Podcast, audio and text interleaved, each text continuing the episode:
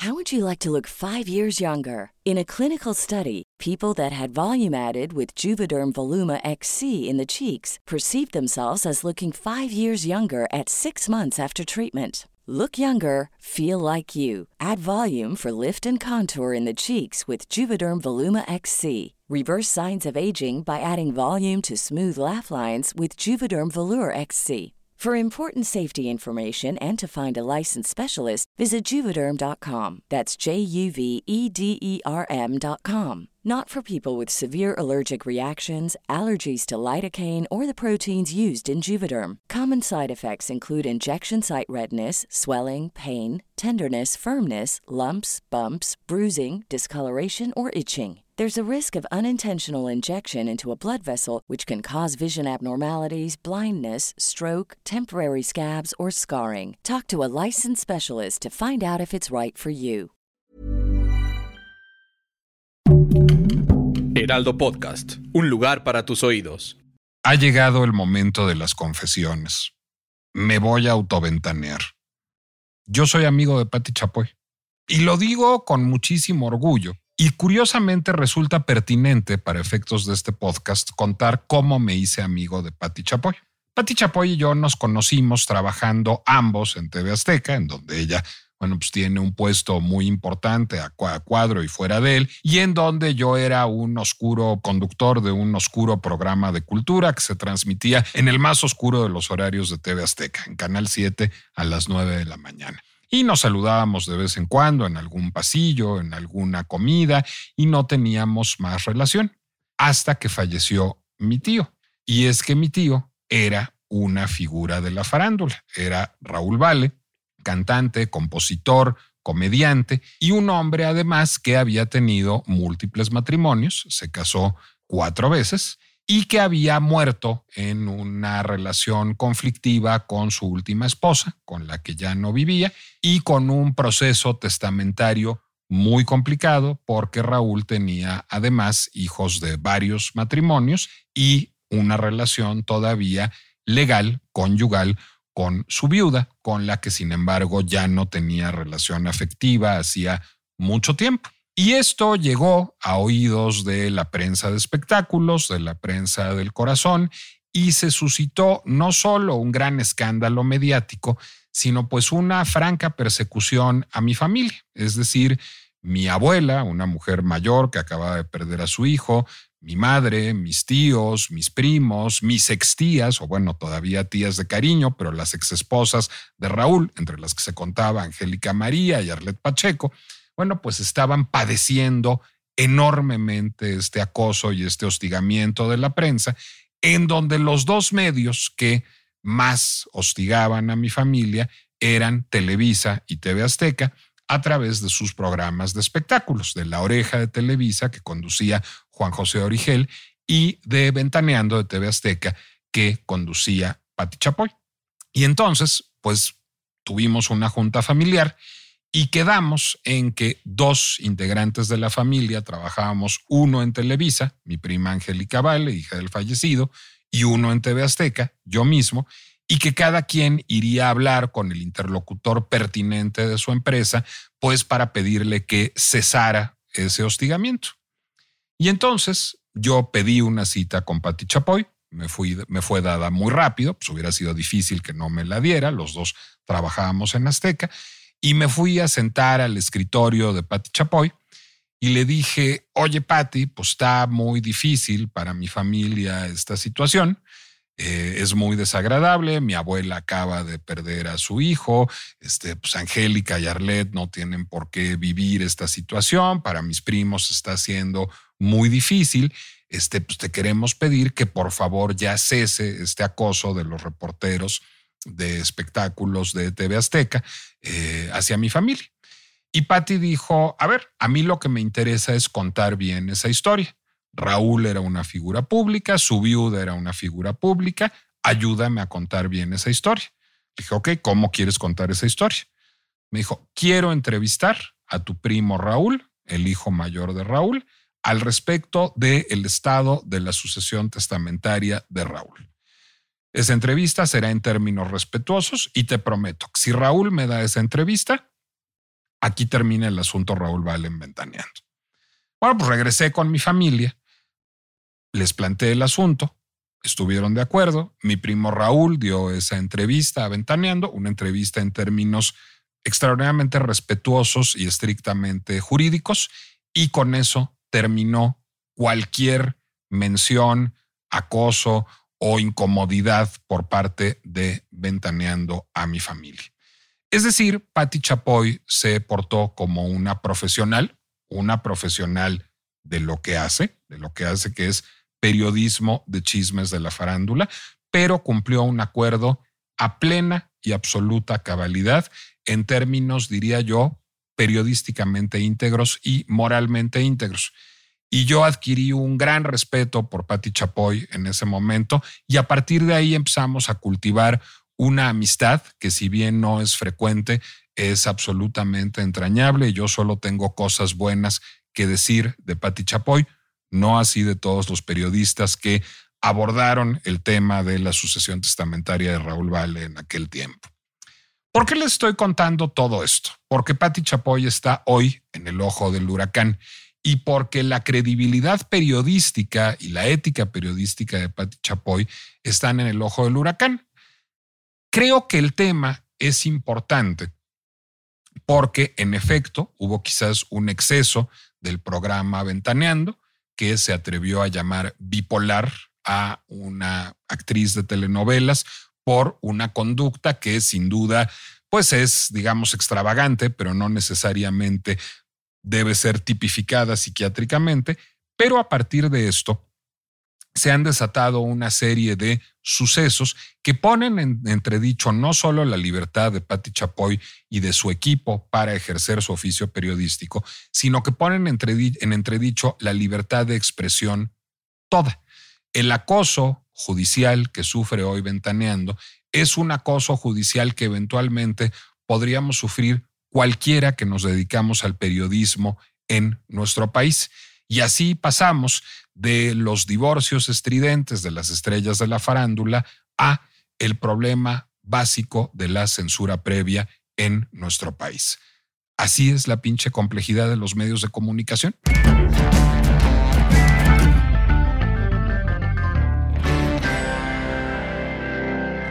Soy Nicolás Alvarado, me da mucho gusto darles la bienvenida a una emisión más de la pinche complejidad y una que en efecto, bueno, pues lo que busca es analizar la pinche complejidad del asunto en que se ven envueltas y nos han envuelto la actriz Daniela Spanik y la periodista Patti Chapoy, así como su equipo. Y ustedes dirán, bueno, pues es un poco raro que Nicolás Alvarado esté hablando de esos temas y que traiga al invitado al que trae, que van a escuchar en un momento, hablar de esos temas. Pues este no, no es un programa de chismes de la farándula, este no, no es como el tipo de cosa que se asocia con este espacio. Yo creo que esta no va a ser una emisión dedicada a los chismes de la farándula. Creo que no, no será particularmente fascinante para nosotros discutir aquí las intimidades maritales de las señoras Panic, pero sí el precedente jurídico que sienta esto.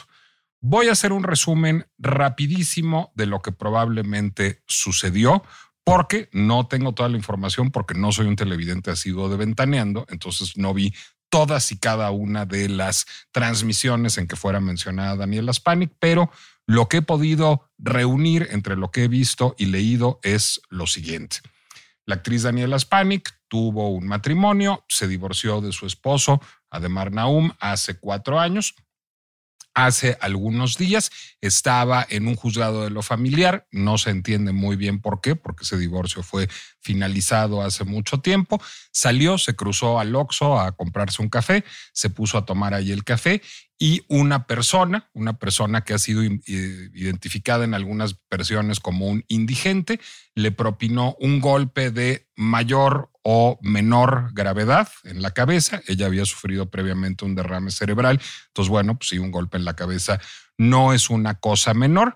Y a partir de esto, su hermana, la también actriz Gabriela Spanik, en alguna red social hizo una transmisión en vivo en la que acusaba o, o, digamos responsabilizaba de dicho golpe al exmarido de su hermana, a Ademar Naum. El programa Ventaneando, que es un programa de noticias de la farándula, que por supuesto hace una de sus principales materias la vida privada de las estrellas de la televisión, eh, reportó esta nota, esta nota que sin embargo se origina en declaraciones a la prensa de las hermanas Hispanic. Y a partir de ahí, pues digamos, tuvo comentarios editoriales no necesariamente afortunados, que yo acabo de citar en la introducción del programa, como que Daniela Spanik era bipolar. Esto no estaba dicho con el DSM-5 en la mano, digamos, sino como un comentario así a la son más bien hiperbólico. A partir de esto, un juez gira una em, orden de protección en favor de Daniela Spanik para que el programa Ventaneando y su exmarido no puedan hablar públicamente de ella. Esta orden de eh, protección, según dice Patti Chapoy y su equipo, no fue comunicada a Televisión Azteca ni al equipo de Ventaneando, por lo que pues no, no fueron apercibidos de este asunto, siguieron hablando de las hermanas Hispanic y de su caso, y en algún momento les es girada una orden de arresto a un centro en donde se procesan delitos administrativos para, pues digamos, surtir efecto de medida cautelar y que no sigan hablando de Daniela Hispanic. A mí esto me parece preocupantísimo, no por las hermanas Hispanic o por Pati Chapoy, aunque sea mi amiga, sino como precedente en términos de libertad de expresión, porque pensemos que no estuviéramos aquí hablando de estrellas de las telenovelas, sino que estuviéramos hablando de figuras públicas y de periodistas que hablan de asuntos políticos y que algún funcionario público, un presidente, un gobernador, un presidente de partido político, un expresidente, un secretario de Estado, pues pudiera de pronto lograr una orden de arresto contra un periodista porque no le gustan las cosas que dice de él. Y para entender este problema, que es un problema jurídico de manera, yo diría, fundamental, quise invitar a un hombre que sabe, no solo mucho de derecho, sino mucho de derecho relacionado con los medios de comunicación. Ustedes lo han leído en el Universal, visto en Televisa, oído en W Radio y me da mucho gusto además recibir porque es un extraordinario conversador, además de un extraordinario jurista, a Javier Tejado. A ver, Javier, pues ¿cuál es, cuál es el fundamento legal de todo lo que vimos? Porque me resultó muy perturbador, olvídate ya en términos del chisme de la farándula, en términos de las leyes mexicanas. Sí, pues lo, lo que ordenan, eh, para empezar, de los documentos que hemos visto, eh, el, juzgado de la Ciudad de México ya señalan a Pati Chapoy y a todo su equipo como agresores. O sea, ya los ven como culpables de... Como cosa juzgada. Como cosa juzgada, como me imagino, violencia de género contra la familia hispánica y los niños. Este, no conozco tampoco los detalles de lo que se dijo en el programa, pero la parte medular a que tú aludes es que el juez gira instrucciones a la Secretaría de Gobernación para que ordene no se pueda hablar en el programa Ventaneando de la familia Hispanic ni de sus hijos. O sea, ordenó una medida cautelar el juez para silenciar de manera, digamos, eh, anticipada a los programas de Patti Chapoy. Y creo que es el medio del asunto. Déjame irte interrumpiendo. ¿Con qué fundamento jurídico un juez, un juez puede determinar una medida protectora que hace que un medio de comunicación no pueda hablar de, una determinada, de una determinada figura pública? Eh, no, no conozco detalle el expediente. Básicamente, yo creo que lo, que el juez ha argumentado es que estaba haciendo violencia mediática contra los menores y contra la familia Hispanic y dado una medida cautelar, precautoria, el juez decide eso. Yo creo, y aquí déjame entrar a fondo del asunto, que estos temas son muy preocupantes cuando de manera, digamos, previa, de manera anterior, te están ordenando que te censures. Creo que eso es delicado. Es muy común y pasa en todo el mundo que tú digas algo en un periódico, en una revista, en la radio, en la tele, y si lo que dijiste fue una cosa indebida, eh, incierta, falsa, pues hay muchas medidas, digamos, que reparan los daños ex post. La ley de réplica, demandas, en fin, tú puedes corregir ex post. Pero tú de manera, como hizo este juez, ordenando que se autocensure un programa, decir cualquier cosa, sí me preocupa. Sin embargo, te lo quiero decir, que no es la primera vez, tristemente, que eso lo vemos en México. Y, A ver, y, y yo recuerdo otros, cuando menos dos casos. Uno fue otra autoridad federal, el indautor, le ordena a Televisa con la serie de Vicente Fernández que no salga al aire. No sabían lo que traía la serie, pero el argumento era que el nombre de Vicente Fernández era un nombre registrado. Y como estaba registrado el nombre y la marca, nadie podía hablar de él más que tuvieran su consentimiento. Eso mandó el indautor a Televisa eh, el día previo a que arrancara la bioserie de Vicente Fernández en Las Estrellas. Entonces tienes ese precedente que un juez federal lo detuvo, pero ahí tienes una autoridad federal que con ese mismo argumento cualquier político podría decir, oye, yo tengo López Obrador, Claudio Sheinbaum, eh, Santiago Krill, mi nombre registrado, no puedes hablar de mí, salvo que yo te lo autorizo. Creo que es un presidente muy peligroso. El tema sigue en tribunales, no se ha acabado, se frenó la medida del juez, pero ahí tienes un, un, primer precedente muy cercano que le pasó a tu medio de comunicación. Y hay otro en, en lo que se llama los temas de la Defensoría de las Audiencias, eh, una normatividad que viene de 2015, que ha estado en litigio en la Corte y de vuelta, y que es el Instituto Federal de Telecomunicaciones, el que se encarga de ese tema, ahí también establecieron la censura previa.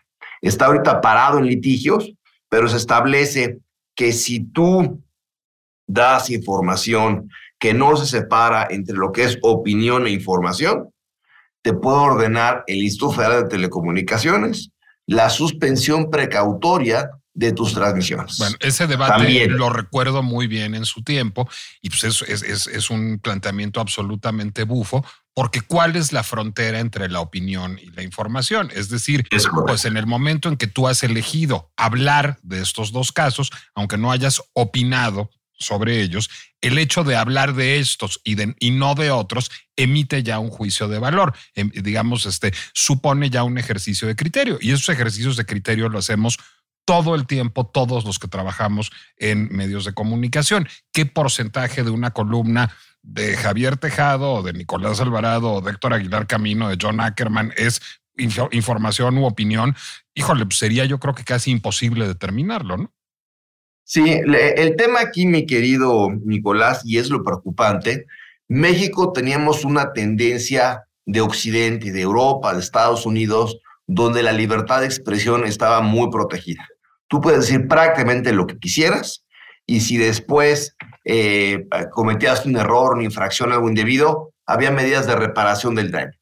Pero lo que cada vez empezamos a ver más por este juez de la Ciudad de México, por Indautor, por el Instituto Federal de Telecomunicaciones, por algunos jueces federales, los que han dado cabida a estos reclamos de derechos a las audiencias, es que empieza a haber una corriente que quiere aplicar censura previa a los medios de comunicación, a lo que se dice. Esto sí lo estamos viendo y sí existen países pues, con sistemas jurídicos distintos y yo creo que mucho más restrictivos. Existe en Argentina, existe en Venezuela, existe en Nicaragua, existe desde luego en, en, algunos países, digamos, eh, de África. Entonces, sí estamos viendo que la libertad de expresión está amenazada y yo no creo que sea un tema exclusivo de Pati Chapoy, es un tema que lo estamos viendo con varios lugares y que tiene muchos impactos. Tiene impacto en cómo vas a tratar los informativos y hacer series de políticos de su nombre. Tiene que ver en cómo tú como noticiero mantienes la libertad. If you're looking for plump lips that last, you need to know about Juvederm lip fillers. With Juvederm Volbella XC and Juvederm Ultra XC, your lip look, whether it's subtle or bold, can last up to one full year with optimal treatment and no additional maintenance. Find a licensed specialist and see if it's right for you at Juvederm.com today. That's J U V E D E R M.com. Add fullness to lips in adults over 21 with Juvederm Volbella XC or Juvederm Ultra XC. Do not use if you have severe allergies or a history of severe allergic reactions, or if you're you're allergic to lidocaine or the proteins used in Juvederm. Tell your doctor if you have a history of scarring or taking medicines that decrease the body's immune response or that can prolong bleeding. Common side effects include injection site redness, swelling, pain, tenderness, firmness, lumps, bumps, bruising, discoloration, or itching. As with all fillers, there's a rare risk of unintentional injection into a blood vessel, which can cause vision abnormalities, blindness, stroke, temporary scabs, or scarring. For full important safety information, visit juvederm.com. expresión y cómo tú como informativo o programa de entretenimiento puedes tú comentar temas sin censura, ¿no? Entonces, pues es un tema este, delicado. Yo creo que la Suprema Corte va a tener que fijar criterio, pero lo estás viendo en varios frentes contra varias empresas y de varias autoridades. Déjame decirte una, una provocación y, un- y una provocación que me da culpa decir, porque insisto, Patti es mi amiga. Yo celebro que haya pasado con Patti Chapoy y te voy a decir por qué celebro que haya pasado con Patti Chapoy. Porque si esto hubiera sucedido por algo que dijo, que dijeron Enrique Campos y Daniel Iturbide sobre Marco Cortés o que dijo Carlos Loret de Mola sobre el presidente, si hubiera habido un asunto político, digamos, en esta ecuación, entonces se hubiera politizado el debate, se hubiera dicho automáticamente, claro, eh, o sea, el gobierno federal hubiera podido decir es que los conservadores quieren o eh, la oposición hubiera podido decir es que Morena, pero al no estar en coordenadas políticas, al no haber un caso de censura sobre un tema político, sino sobre un tema de farándula y de vida privada, queda de manifiesto todavía más, digamos, la relevancia del debate, porque aplica lo mismo a las aventuras, digamos, de una actriz de telenovelas y su exmarido, en términos familiares y domésticos, que a las figuras políticas. Es decir, se entiende que es un asunto más de jurisprudencia que de una cierta idea política de mundo, ¿no, Javier? Sí, sí, yo creo que ti- tienes razón. Este, ha habido, por ejemplo, también hablando de la farándula, muchos, no muchos, como dos, tres casos que la revista TV Notas ha perdido judicialmente. Ha tenido que indemnizar a varios actores, de los cuales ha dicho cosas indebidas. El último es el de Andrea Legarreta. Se ordenó, aparte de publicar una disculpa pública en la revista eh, y en su portal, se ordenó dar una indemnización económica, creo como de 3 millones de pesos. ¿Qué publicó la Eh, revista? Había publicado, creo que temas de infidelidades de, del matrimonio Legarreta y, este, y Eric Rubín, básicamente, ¿no? Supuestas infidelidades, con una fórmula que utilizan mucho ellos de que una amiga me dijo, entonces no tienes un testigo y se utiliza así como ese tipo de recurso, este, creo que muy amarillista. Después de muchos años de litigio, se le condenó en instancia final a la revista a, a optar disculpas públicas eh, corregir la información y a pagar una indemnización. Entonces, pero hay una, hay una especie, digamos, compensación ex post.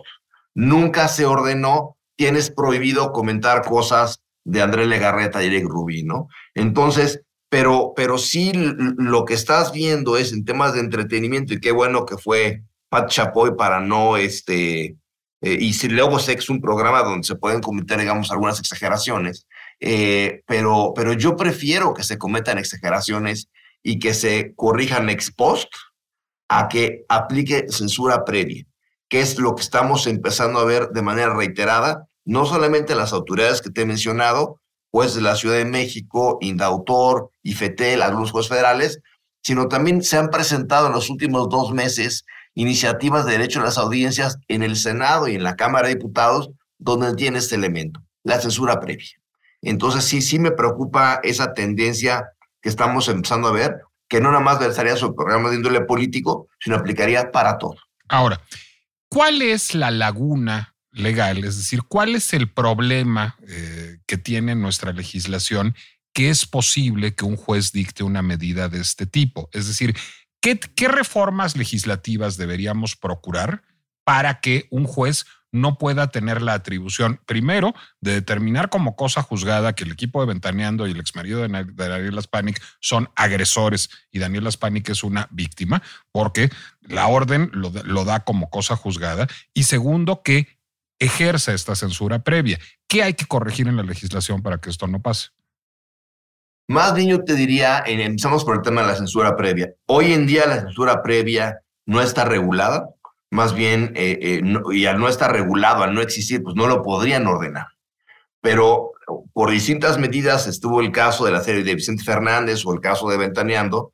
Algunas jueces dicen se van a dañar de manera irreparable los derechos de los denunciantes, en este caso la familia de Vicente Fernández, la, los, herederos de Vicente Fernández o eh, la familia Hispanic, y deciden con medida cautelar, con medida, digamos, preventiva para que no se dañen su esfera de derechos, deciden prohibir que cosas hagan en radio y televisión. A criterio puro. Eh, a criterio puro, como una medida cautelar para que no se dañe su esfera de derechos de cara a uno. Yo creo que es jalar la liga, en tema está, como te digo, en tribunales, en ambos temas, eh, pero también eh, veo una tendencia de, legisladores y de autoridades como Indautor a tratar de, eh, de si se regule el tema y se regule desde la perspectiva sudamericana de censura previa a medios de comunicación. Es un debate que yo creo que se va a resolver este año, 2023, tanto en el Congreso como en tribunales. Van corriendo en paralelo las decisiones y creo que es un tema de la mayor importancia. Es un tema, por decirte algo, ¿cómo va a poder hacer México o tu podcast sobre, sobre esas grandes figuras del entretenimiento si no pagas millones y te licencian los derechos. Si no pasa eso, pues digamos, dadas las bolsas enormes de presupuesto que tiene Amazon, Netflix, HBO, pues Mex se va a quedar sin hacer bioseries o programas de nadie de los grandes iconos del entretenimiento nacional e internacional, porque si no te firman los derechos no puedes decir ni hablar nada. Entonces los políticos igual, si estamos registrando sus nombres como sabemos lo están haciendo, vas a poder hablar de ellos de manera crítica sin su autorización o no, te ponen una censura previa. O sea, creo que aquí hay eh, eh, eh, no solamente afectaciones posibles y probables a, la parte informativa, sino también a todo este trabajo, digamos, del mundo del entretenimiento audiovisual global, donde van a querer muchas plataformas mundiales estar censurando lo que, lo que se hace en México si no tienes derechos, ¿no? Y ahí sí, si se convierte en un tema de censura, pues los políticos van a querer censurar todo, y se convierte en un tema de censura económica por las grandes plataformas mundiales, pues también van a querer que los medios mexicanos, tu podcast, Azteca, Televisa, pues no comenten nada de lo que no tienen derechos y cada vez los derechos están haciendo mucho más caros de, artistas relevantes, ¿no? ¿Qué tipo de legislación existe en Estados Unidos o en Europa que no sucede en casos de este tipo hace mucho tiempo? Es decir, pues todos vimos The People versus Larry Flint y, y recordamos ese precedente jurídico y lo que Hostler supuso para la primera enmienda, pero hace mucho tiempo que no se sabe de un escándalo de ese tipo. Hace mucho tiempo que nadie, nadie sale a censurar este, ni a Fox News, ni, ni, a Ross Limbaugh, ni, ni al New York Times, ni a Vanity Fair. ¿Qué de esa legislación es mejor que, que nuestra legislación? Bueno, también allá el, el tema está a discusión. Y, y, el tema principal está a discusión ahora por el tema de TikTok, por la aplicación de TikTok. Claro, acabamos de eh, hacer un podcast al respecto, de hecho. TikTok te dice, pues yo tengo derecho a, transmitir lo, que yo quiera y estoy amparado en la primera enmienda de la Constitución de los Estados Unidos. Este, y el gobierno dice, no, hay un tema de restricción de seguridad nacional. Entonces, ese tema, vamos a ver qué acaba pasando entre el Congreso, el gobierno de Biden con TikTok, pero ese tema sí va a llegar a la Corte para ver el tema de, de, la libertad de expresión. Y también está el tema de Fox News, que tú comentabas ahorita. Fox News, demandado por eh, Dominion, argumentando temas de que tú falseaste información a sabiendas que no había fraude en la selección de Estados Unidos. Claro, pero no hay un tema juez que esté restringiendo lo que se puede hablar en Fox News. Exante no, exante no, pero sí están, digamos, pero sí está viendo un debate hasta dónde llega la libertad de expresión ex post, no exante como en México, ¿no? Y en, Estado, y en Europa sí, en Europa sí hay eh, total muchas reglas en, en Gran Bretaña y en Europa de una amplia libertad de expresión. Francia lo tiene un poquito más regulado, este, pero en todos estos países sí hay leyes muy severas. Si difamas, tienes que pagar compensaciones millonarias. Pero ex post, como bien dices. Y aquí en México estamos echándonos varias autoridades como un clavado a la censura previa, a la censura antes. Y creo que esa es muy peligrosa para todos en México. ¿No hay mecanismos legislativos que permitan, digamos, limitar esta censura ex ante? Ahorita hay, no, no es, o sea, las autoridades solo pueden hacer aquello que les está permitido. Y ahorita no tienen permitido hacer la censura previa. Bueno, un juez tiene permitido dictar una medida cautelar. No, no tienen permitido hacer una medida cautelar ex ante. no, no puedes grabar nada al no puedes decir nada, creo que eso está mal. Por eso creo que ahorita los juicios se van a ir ganando, pero cada vez hay, hay más legisladores y más autoridades que quieren tener esas medidas cautelares para silenciarte como periodista, como programa de entretenimiento ex ante. Ahora, segunda preocupación del caso de Pati Chapoy. Se dicta esta medida cautelar. Pati Chapoy y Azteca son notificados o no. No tenemos manera de saber hasta donde entiendo si fueron notificados en efecto o no pero ante el no cumplimiento de la medida cautelar se dicta una orden de arresto contra los comunicadores. ¿Cómo es posible que la legislación permita eso? Es decir, ahí tampoco hay algo que resolver en términos legislativos para que no suceda esto, la posibilidad de arrestar a alguien por no cumplir una medida cautelar en un caso de libertad de expresión se les ordenó a todos los integrantes de Ventaneando un arresto de 36 horas. Eh, lo, que, lo que no me queda claro es si el arresto es por incumplir qué medida cautelar. Yo, pues puede ser porque no fueron a comparecer al juicio y fueron notificados debidamente. No lo sé. Entonces, e, e, eso de arresto no, no sé si tenga que ver o no con, con la censura previa. Yo pensaría que no, y te voy a decir por qué. Porque el juez le ordena a gobernación ejecutar censura previa contra el programa Ventaneando. Pero hasta donde sé, gobernación se preocupó con esa orden y no, no, no notificó a TV Azteca. Entonces, creo que las órdenes de arresto no tienen que ver con la censura previa porque gobernación se resistió a cumplir esa orden porque estaba totalmente, digamos, excedida. Creo que las órdenes de arresto tienen que ver con alguna otra parte de, del procedimiento que llevan entre, entre Azteca y la familia Hispanic, no necesariamente por las medidas precautorias. Entonces, el problema está, digamos, radicado en la judicatura, no en el Poder Ejecutivo, y ni siquiera en el Poder Judicial en su conjunto, sino en jueces particulares. E, e, en este caso, sí, en un juez y de la Ciudad de México.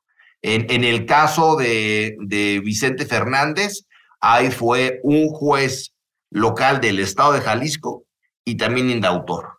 Y en el caso de los noticieros es eh, el Instituto Federal de Telecomunicaciones y algunos jueces eh, federales que quieren regular ese derecho, digamos, de la libertad de expresión.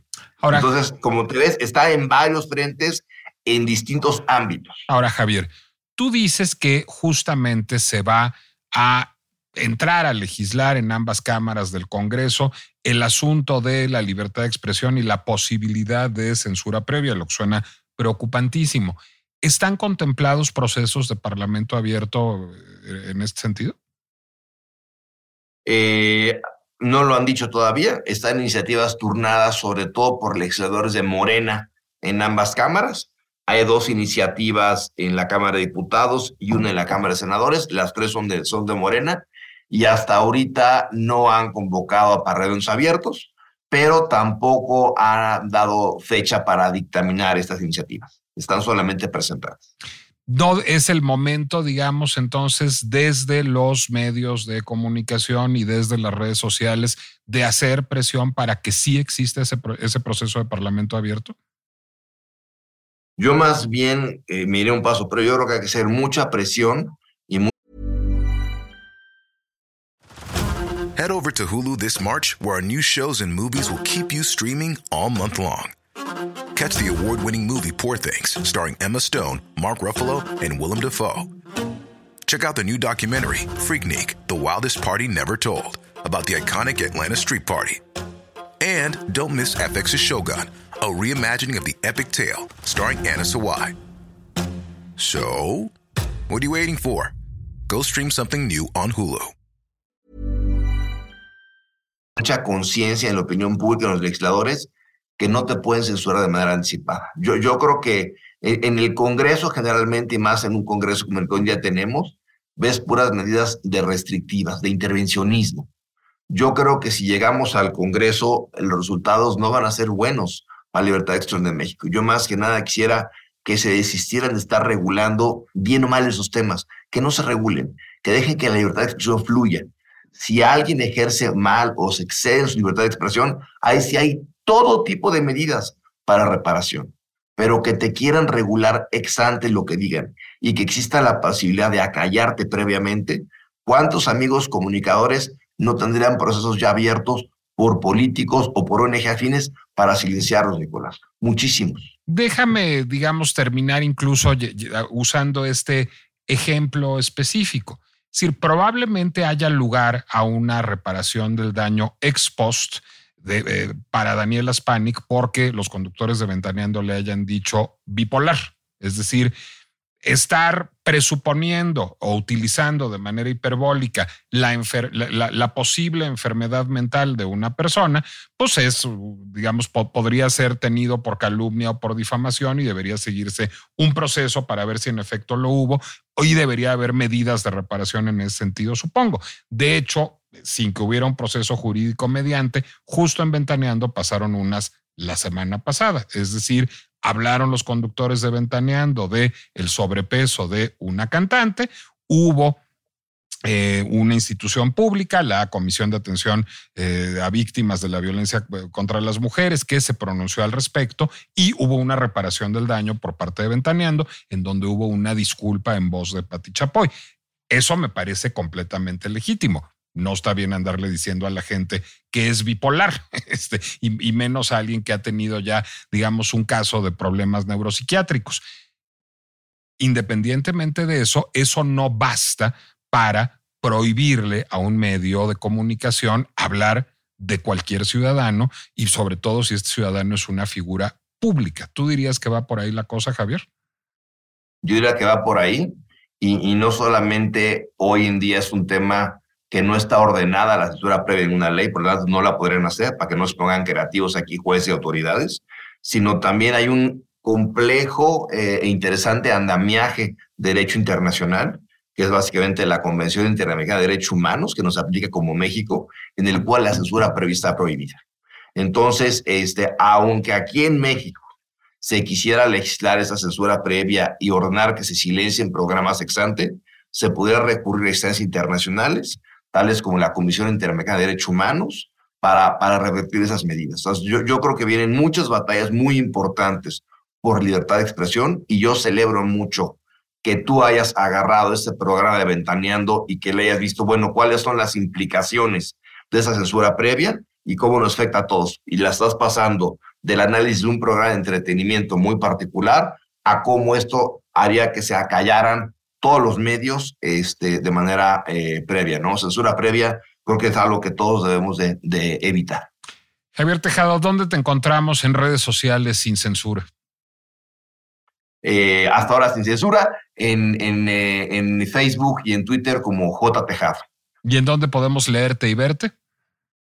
en los viernes en W Radio, los martes y jueves en Así Radio y los domingos a 11 de la mañana en Agenda Pública de Foro TV y desde luego todos los martes en el Universal. Ahí te seguiremos leyendo y viendo. Javier Tejado, de veras, muchas gracias por ayudarnos a esclarecer jurídicamente este asunto que iba muchísimo más allá de los chismes. Y gracias a ustedes por quedarse en este episodio de La pinche complejidad. Pueden escucharlo sin censura alguna en Spotify, YouTube, Amazon, Apple Music, Deezer o cualquier lugar en donde ustedes acostumbren escuchar podcasts. Soy Nicolás Alvarado. Nos escuchamos la próxima semana.